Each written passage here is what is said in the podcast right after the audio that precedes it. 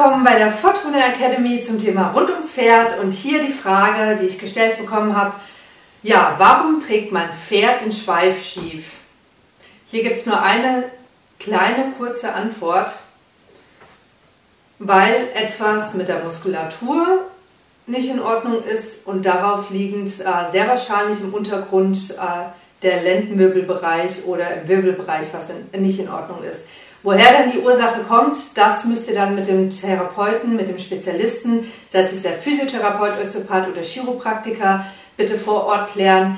Aber klärt das, weil ein schiefer Schweif ist immer ein Indiz dafür, dass was nicht stimmt. Also ruft euren Spezialisten, Vertrauten an und der wird das mit euch und mit deinem Pferd auf jeden Fall dann klären.